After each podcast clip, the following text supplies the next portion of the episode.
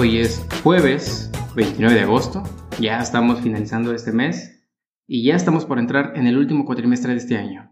Bienvenidos al episodio número 19, te habla Israel Castro de Todo Conta y pues como cada semana estoy aquí de nueva cuenta para platicarte los temas que sucedieron esta semana, que me parecieron interesantes y que según yo a ti también te puedan interesar. Como te digo, ya se está acabando el año y aún así te recuerdo que estás a tiempo de aprender o emprender eso que tanto has deseado.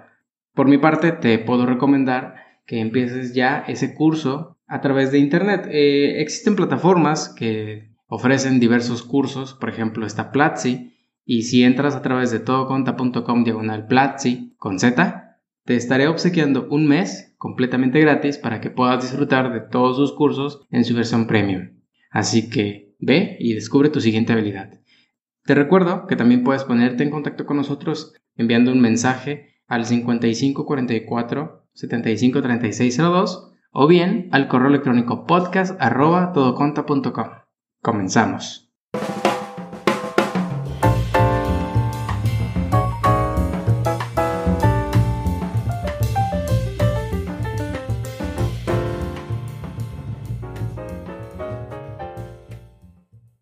De acuerdo con el artículo 111 del Código Fiscal de la Federación, se impondrá una sanción de prisión a realizar asientos contables con error.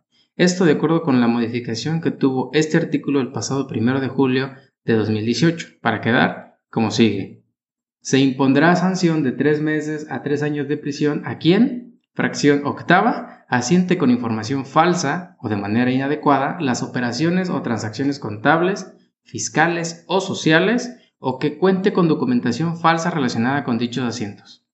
Derivado de lo anterior, el pasado mes de junio de este año, en una reunión de síndicos del contribuyente, se realizaron las siguientes preguntas en torno a este tema. Si un contador realiza un asiento contable de manera inadecuada de algunas operaciones o transacciones contables, fiscales o sociales, aunque no exista omisión de impuestos, ¿será acreedor a cárcel de tres meses a tres años de prisión? Si realiza el registro contable con información o documentación falsa, también se va a hacer acreedor a cárcel de tres meses a tres años de prisión, aunque él no sepa que la documentación es falsa. Al respecto, el SAT se abstuvo de responder las siguientes interrogantes argumentando que no tiene competencia en materia penal, de acuerdo con el artículo 21, segundo párrafo de la Constitución Política de los Estados Unidos Mexicanos, la decisión de ejercer o no la acción penal se encuentra conferida en el Ministerio Público y la imposición de penas por la comisión de delitos recae en los jueces. Por esta razón, al carecer de competencia penal, la autoridad se abstiene de realizar pronunciamiento alguno a las preguntas antes planteadas. Esto, por supuesto, deja en incertidumbre al contribuyente, pues esta disposición sigue siendo subjetiva y los supuestos de omisión para ser castigado con prisión a realizar asientos contables con error siguen siendo muy amplios e indefinidos. Recordemos que los errores en los asientos contables pueden presentarse por diversas cuestiones, entre ellas, pues está la falta de conocimiento, la excesiva carga de trabajo o la búsqueda en la simplicidad en las operaciones de la empresa, por lo que de merecer prisión se nos hace una postura un tanto excesiva.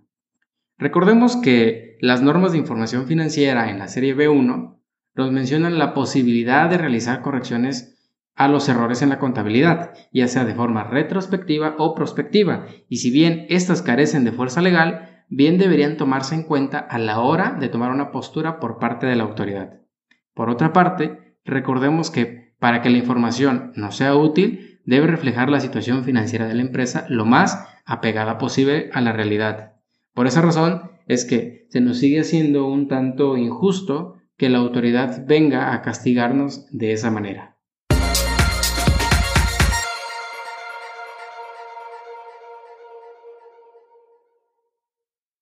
De acuerdo con el artículo sexto de la ley del IVA, ante la existencia de saldos a favor, el contribuyente puede 1.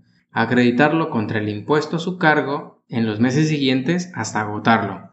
2. Solicitar su devolución. O 3. Llevar a cabo su compensación contra otros impuestos en términos del artículo 23 del Código Fiscal de la Federación. Este análisis ya lo hemos hecho anteriormente en el blog, por lo que en caso de que te interese, te dejaré nuevamente el enlace en eh, donde esté publicado este podcast. O bien puedes ingresar a todoconta.com diagonal P de podcast 019. En ese análisis consideré la interpretación estricta y siendo así, la autoridad menciona las tres opciones con carácter opcional. Es decir, una vez que elijas una de esas opciones, la que más te convenga, no podrás cambiar en caso de tener remanente. La ley únicamente hace mención sobre los remanentes al compensar, que de acuerdo con el mismo artículo más adelante nos dice que en caso de que te sobre un saldo a favor de IVA que hayas compensado, lo puedes solicitar hasta por el monto de dicho remanente. Esto hace que el tratamiento sea un tanto injusto y desigual. Es decir, si empezamos acreditando, tienes que acabarte dicho saldo en su totalidad bajo la misma mecánica. O al menos eso es lo que dice la ley muy tajante y de manera muy estricta. En la práctica, la autoridad o al menos el personal del SAT que nos ha revisado las devoluciones han sido un poco más flexibles. O a lo mejor no previeron esta cuestión en la ley, porque en algunos casos hemos tenido solicitudes en el despacho de saldos a favor de IVA de remanentes de acreditamiento y estos no nos han devuelto. Obviamente después de muchas vueltas, pero al final no los devuelven. Pues bien, de acuerdo con el criterio normativo número 24, publicado en el anexo 7, reformado este pasado 21 de agosto de 2019, resulta que no procede la devolución del remanente de un saldo a favor, si previamente se acreditó contra un pago posterior a la declaración en la que se determinó. Al efecto, el criterio concluye se considera que en los casos en los que los contribuyentes, después de haber determinado un saldo a favor, acrediten el mismo en una declaración posterior, resultándoles un remanente, deberán seguir acreditándolo hasta agotarlo, sin que en dicho caso sea procedente su devolución o compensación. Este criterio que se ha aplicado durante años por la autoridad limita el derecho del contribuyente a recuperar lo que por derecho le corresponde. Esto claramente resulta perjudicial, pues, por ejemplo, si un contribuyente genera cantidades de saldos a favor de IVA, las cuales viene acreditando mes a mes, y por cuestiones particulares, vamos a decirlo así, el negocio deja de generar un impuesto contra los cuales acreditar dicho saldo, al estar en esta situación se verá imposibilitado en solicitar dichos remanentes o de aprovecharlos vía compensación, más ahora que se han limitado con el tema de la compensación universal. Adicionalmente, el artículo 23 del reglamento de la ley del IVA establece que cuando se presenten declaraciones complementarias, en virtud de las cuales resulten saldos a favor o se incrementen los que ya habían sido declarados, el contribuyente podrá optar por solicitar su devolución, llevar a cabo su compensación conforme a lo dispuesto en dicho artículo o continuar el acreditamiento en las siguientes declaraciones de pago al día en que se presenta la declaración complementaria. En ese orden de ideas, si bien el Ejecutivo mediante reglamento ha previsto casos en los que los remanentes de dichos saldos a favor puedan compensarse, solicitarse en devolución o seguirse acreditando, no debería haber justificación legal para darle un trato desigual al acreditamiento, que limita al contribuyente a solicitar un remanente de un saldo que empezó siendo acreditado. En cualquier caso, y dado que la postura de la autoridad ya ha sido fijada mediante un criterio normativo, en caso de que el contribuyente buscase recuperar un remanente de un saldo acreditado, lo más seguro es de que deberá turnar este asunto en particular ante alguna instancia jurisdiccional.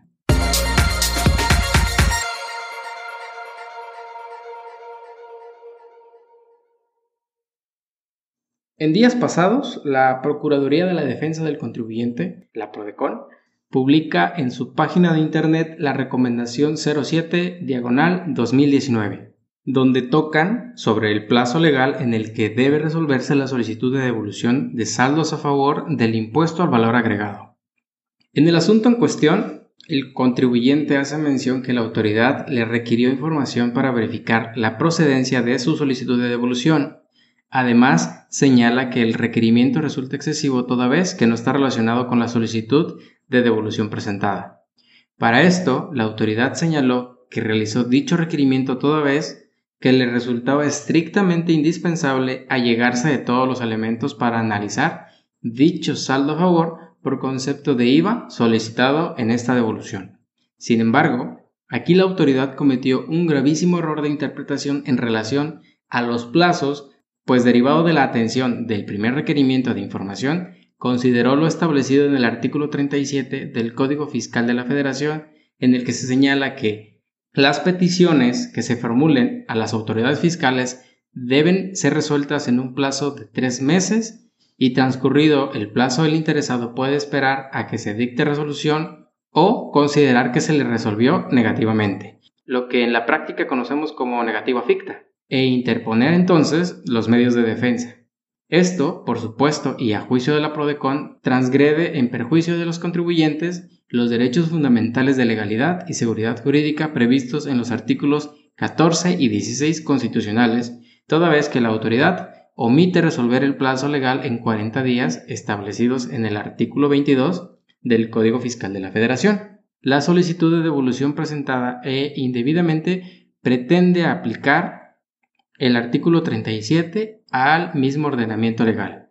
Es decir, pretende desconocer lo establecido en la norma especial que ha de prevalecer sobre la norma general, por todo lo anterior, la PRODECON recomienda emitir la resolución correspondiente a la solicitud de devoluciones de saldos a favor propuesta o solicitada en este caso por el contribuyente. En este caso, pues estamos hablando del IVA y no hacerse valer de la figura llamada negativa ficta.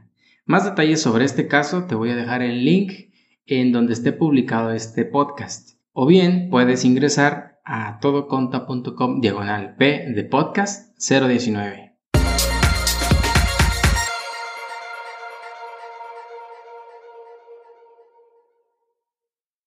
El impuesto al valor agregado es una contribución indirecta que grava cuatro supuestos.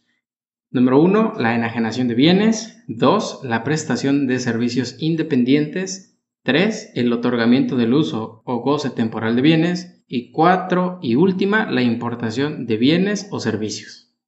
La ley del IVA establece para cada uno de estos actos el momento en que el impuesto se considera causado, indicando para cada caso que el impuesto es causado cuando las contraprestaciones se cobren efectivamente. Esto repercute de manera simétrica para ambas partes, es decir, para la persona que traslada el impuesto y debe enterarlo al SAT, como para quien lo paga a realizar una compra y pueda acreditarlo. El artículo 1b de la ley señala que se consideran efectivamente cobradas las contraprestaciones cuando se reciban en efectivo, en bienes o en servicios, aun cuando aquellas correspondan a anticipos, depósitos o cualquier otro tipo de concepto sin importar el nombre que se les designe, o bien cuando el interés del acreedor quede satisfecho mediante cualquier forma de extinción de obligaciones que den lugar a las contraprestaciones. Considerando lo anterior, el impuesto es causado cuando de forma total o en parte, si es que se trata de un anticipo, o cuando se dé cualquiera de los momentos antes mencionados. En el caso de pagos con tarjetas de crédito, la misma ley señala lo siguiente.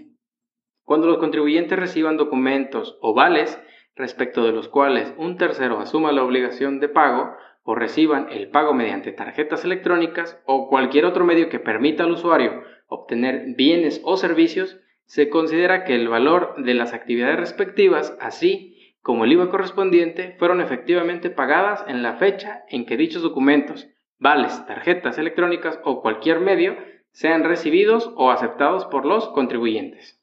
Esto quiere decir que, tratándose de operaciones con tarjetas de crédito, el IVA se considera causado o acreditado, en el caso de la persona que compra, en el momento en el que se firma el voucher o se da la aceptación tácita con cargo a tarjetas de crédito en el caso de compras en línea.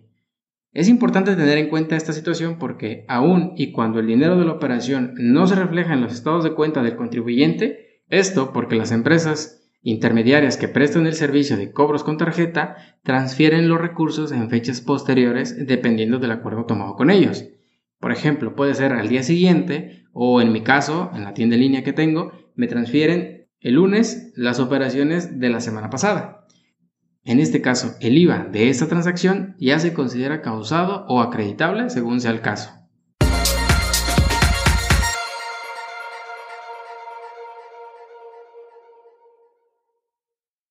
La recomendación de esta semana es que veas la película El Contador, protagonizada por Ben Affleck. En esta película Ben Affleck protagoniza a Christian Wolf, un contador con Asperger, un tipo de autismo funcional. que aunque por lo mismo tiene problemas para relacionarse con las personas, logra un gran desempeño en el área de las matemáticas y esto hace que a la hora de prestar servicios tenga una habilidad impresionante tanto para las leyes fiscales como para el razonamiento financiero. No te voy a adelantar la trama para que la veas, está bastante buena. Sin embargo, hay una escena que me recordó algo que debemos tener en cuenta para aplicar aquí con nuestra legislación. Una pareja llega con él para que le resuelva un asunto relacionado con sus impuestos y la imposibilidad que tienen para pagarlos. Obviamente, con la intención de que estos sean los menos posibles, toca un punto que es relevante incluso para nosotros, y es la deducción de una parte de la casa donde están viviendo, si es que la utilizan para realizar actividades empresariales y profesionales. Esto, de acuerdo con el reglamento de la ley del impuesto a la renta en su artículo 158, que nos dice que, en caso de que los contribuyentes que perciban ingresos por actividades empresariales y profesionales destinen una parte de su casa habitación exclusivamente para el desarrollo de esas actividades de las cuales provengan dichos ingresos, podrán deducir de estos la parte proporcional del importe de las rentas pagadas, o cuando el inmueble sea de su propiedad, la parte de la deducción por inversiones que le corresponda a dicho bien, así como la del impuesto predial, las contribuciones locales de mejoras, de planificación o de cooperación para obras públicas que recaigan sobre el citado bien. La parte proporcional en ambos casos se determinará considerando el número de metros cuadrados de construcción que el contribuyente destine a la realización de dichas actividades, en relación con el total de metros cuadrados de construcción del inmueble. Una aclaración importante y es que este reglamento hace referencia a un artículo que no corresponde a este régimen, ya que eh, está publicado desde 2012 y a la fecha ha tenido poca o ninguna modificación. Y el artículo que el reglamento hace referencia a la ley pues no coincide con el que tenemos en la ley actual del impuesto sobre la renta. Aún así, es importante considerar que la autoridad en su momento, o en este caso el Ejecutivo, que es quien publica los reglamentos, está buscando una intención de beneficiar a los contribuyentes. Esta película la encuentras disponible en Netflix y está buena, ¿eh? Por lo menos para pasar un buen rato este fin de semana.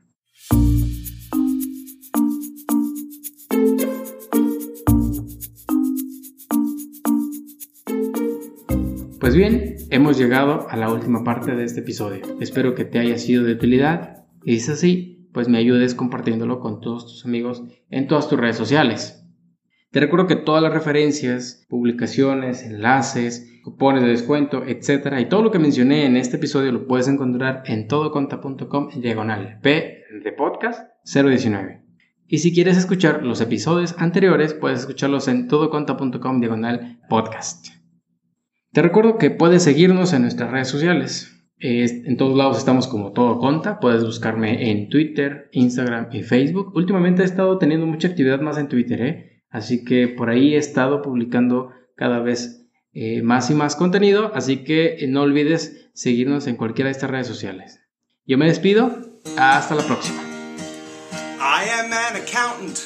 I like my job a lot. Some people think it's boring. but actually it's not. When I'm at work, there are some things that make me think of you. I know it may sound crazy, but actually it's true.